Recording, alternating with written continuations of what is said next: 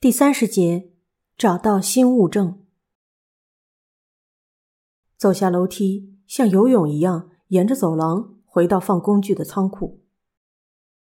花、麻衣、龙平三人和刚才一样，在楼梯上等着。一进门，我就注意到潜水面罩吊在发现尸体的钢架上。虽然刚才慌慌张张没有看到，但是其刚才肯定需要用到它。此外，和袖珍本差不多大小的碎纸板掉在地板上。香太郎一把吸了水的碎纸板捡起来，红子就说：“这是我丈夫用来隐藏手机屏幕的。在黑暗中，屏幕发光会被犯人发现，所以使其才会用碎纸板遮住手机屏幕。但是找不到关键的手机。香太郎从下面。”窥视着里面的钢架板子，哦，是真的，找到了。他从那里拉出了碎垃圾袋的包裹，包裹里则被血染成红黑色。打开一看，里面有一把长十二厘米左右的细长刀子，这应该是刺入沙野家胸口的东西。令人意外的是，犯人没有带走它。史七家两人看着刀子，钦佩的点点头，仿佛这事关已故的幸太郎的名誉。犯人来到这里是为了回收刀子，这个想法虽然确实妥当，但这样一来，犯人没有达到目的就离开了，是不是慌了手脚？因为在以为无人的仓库，而且还是在水里，竟然有人在。我一边顾虑两个遗属。一边说道：“嗯，是的，和之前的事件相比，犯人的确没那么冷静，因为这次是完全不在计划之内的条件反射性杀人。这样一来，犯人没有做好善后的可能性很高。”中医，试试看移动这个。”香太郎说着，摇了摇使其藏身的钢架。我把上面的工具移到另一个架子上。一清空完问题所在的架子，我们两个人就抓住左右两根柱子往跟前拉。架子难以移动，牢牢的嵌在左右两个架子之间。框架摩擦着，发出尖锐的声音，终于动了。地板露出来的时候，笋斗啊的叫了一声。只见史奇用过的大型黑色手机就掉在墙边。孙斗不顾尸身捡了起来，手机屏幕关闭了。没想到手机还留在现场，犯人没有处理掉手机。他按下电源按钮，识别画面显示出来。妈妈，密码是多少？红子摇摇头，我不知道。真令人着急。如果史奇拍摄了视频。会拍到什么呢？犯人的样子吗？向太郎对我说：“中医，如果用手机拍摄视频的时候按下电源键，屏幕关闭了会怎么样？”“嗯，按下电源按钮的时候拍摄不就停止了吗？那么之前的数据不就留下来了吗？”“我想也是，虽然待会儿可以试试。”那么。史奇先生的手机掉进钢架的下面，大概是受到犯人攻击时丢掉的。不知道犯人是否注意到，但即使注意到，也应该毫无办法吧。正如刚才做的一样，移动这个钢架相当费劲，两个人搬起来也很麻烦，还会发出很大的声音。而且当时还有尸体，这么危险的事，犯人应该做不到。把棍子伸进架子下面，把它扒出来也不太可能，因为必须趴在地板上。这样的话，全身就会湿透。如果尸体很快被发现，那时自己湿透了，自己是犯人就一目了然了。和沙野家那时候不一样，犯人没有准备好，这是突然犯下的杀人。总而言之。即使史奇先生的手机上留下了决定性的证据，犯人也不可能将其回收。留在架子下面是迫不得已。红子和笋斗目不转睛的看着已成为遗物的手机。祥太郎继续说道：“但是留有决定性证据的可能性不是很大，因为史奇先生在水下拍摄，拍摄犯人的脸需要把镜头抬到水面以上。但是史奇先生看起来应该是在那之前被杀的，否则手机应该也不会掉到架子下面。尽管如此。”不要说拍到犯人的脸，拍到什么重要的东西是完全可能的。也许能搞清楚犯罪时间什么的，无论如何也要确定一下数据。但是，你们不知道密码？红子点点头。史奇先生用过密码以外的识别功能吗？指纹识别什么的？不清楚，也许用过指纹。红子含糊的回答：“他似乎对电子产品知之甚少。这么说的话，要用那具尸体的手指解锁吗？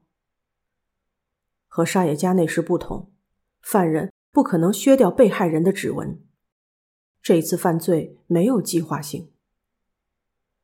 但是刚才搬运的时候，史奇的皮肤因为长时间浸在水里，那样子。”应该无法识别吧？需要多长时间才能干呢？完全猜不到密码吗？会不会是生日、车牌之类简单的密码？也许是这样吧。红子没有把握的说。他看起来正在放弃思考。他一边含糊的回答，一边只盯着儿子。红子似乎逐渐变得想要离开这个仓库。史奇的手机被笋斗放进了自己的上衣口袋。无论如何，仓库的现场调查到此结束。我们拨开水，沿着走廊回到楼梯。我们把发现了刀子和手机这件事告诉在楼梯上等待的三个人。史奇家两人从水里上来，擦干身体后，立刻把自己裹在睡袋里。虽然我和祥太郎。在搬动钢架的时候，也被水弄湿了，身体很冷。但实际上，调查还未结束，还留有一件犯人没有处理的遗留物品。在楼梯附近，下水库被拖了，扔在水中。祥太郎重新卷起袖子说道：“犯人当然是穿着这个去了仓库，没有其他办法可以不失身进入地下二层，然后。”意外的犯下了计划外的杀人罪。